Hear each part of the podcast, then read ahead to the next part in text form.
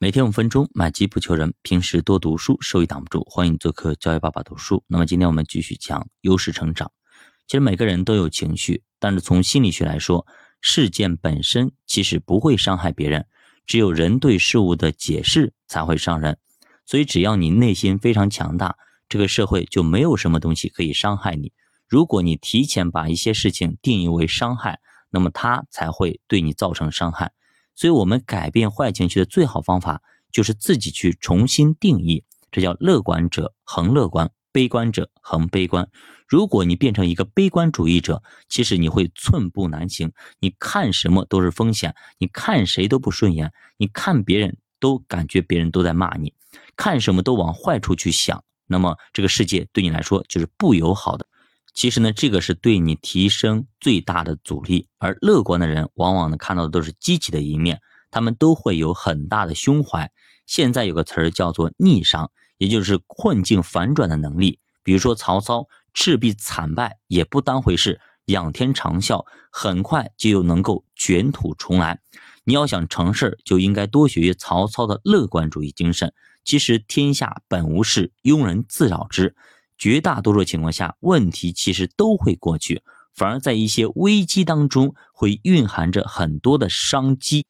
那比方说那个二零二一年的清朗行动啊，对，不管是抖音啊，各大自媒体，包括喜马拉雅这边，都是对财经自媒体是全面的打击，然后很多很多无证经营的所有的那些不合规的财经自媒体全部都倒台，所以很多同行都认为呢，天塌了。但是呢，我这边却非常的开心，那为什么呢？因为我提前已经把证早就考好了，咱们这边是合规的，还有很多不合规的。但是这个东西就是劣币驱逐良币，如果当一个市场全部都是劣币的时候，那良币基本上都不存在。所以当市场清肃清行动的时候呢，把很多不合格的不好的东西全部驱除出去，那么良币才有它的价值。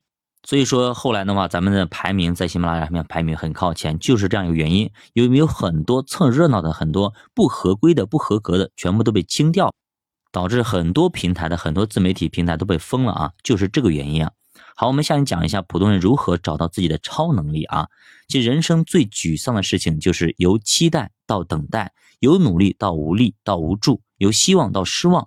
很多人遇到挫折都会十分的沮丧，然后说自己真没用。但其实大可不必，我们要先认识自己的才能，也要认识自己的极限。很多时候，你听懂了道理，也学会了方法，并付出了努力，但是还是没有达到你的目标。那么问题到底出在哪儿呢？作者说，问题就出在你的方向不对，你努力半天也是白费努力啊。有句话叫做“天生我材”。必有用，所以说你得先搞清楚你自己到底是哪块料，你的优点是什么，缺点又是什么。比如说，有些人天生都外向，八面玲珑，他出去搞关系，那说分分钟搞定，自来熟，做销售绝对是一把好手。你把他安到会计上去做会计、做账或者做程序员的位置。那么他就会天天出错，还有一些人非常的内向，非常的完美主义，这种人天生就是产品经理的材料，你去把他弄去做销售，那就是直接就废了啊！无论他怎么努力，他都搞不定。那么作者也说他自己是学财经的，看历史可以说是过目不忘，天生就有着浓厚的兴趣，但是呢，他对于语言这种东西缺乏天赋。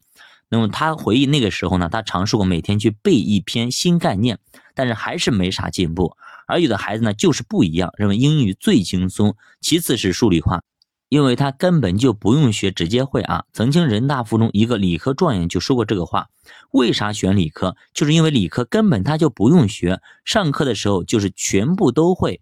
听起来可能大家觉得不可思议，但的确是这样，人家就是那种感受。我们必须得承认，人和人之间是有差距的。如果你不是那块料，你再怎么坚持都没用。所以，我们勤奋努力之前，必须先找到自己的方向，先搞清楚自己是什么人，是什么样的一块材料。那比如说张三同学，一开始他就无法接受自己成绩被英语拉低的现实，于是呢，死磕英语，到后来英语也没学好，其他学科呢也不是特别的突出，不然的话早就上了个九八五，后来上了个普通大学。他上大学那时候，他还是不甘心，还是天天学英语，以至于其他东西啥都耽误了。大学毕业才发现，反而呢啥都不会，是个典型的庸才。但是后来工作以后，终于顿悟了，没必要跟谁较真，发挥自己的长板就好了，压根儿不把时间浪费在英语上。发现呢，哎，反而呢进步神速。所以呢，我们要学会自己跟自己和解，该放弃的时候呢，要懂得放弃。放弃不擅长的，是为了更好的进步，去抓住自己更加擅长的。那么，你有没有找到你最擅长的方向呢？教爸读书陪你慢慢变富。我们下节再见。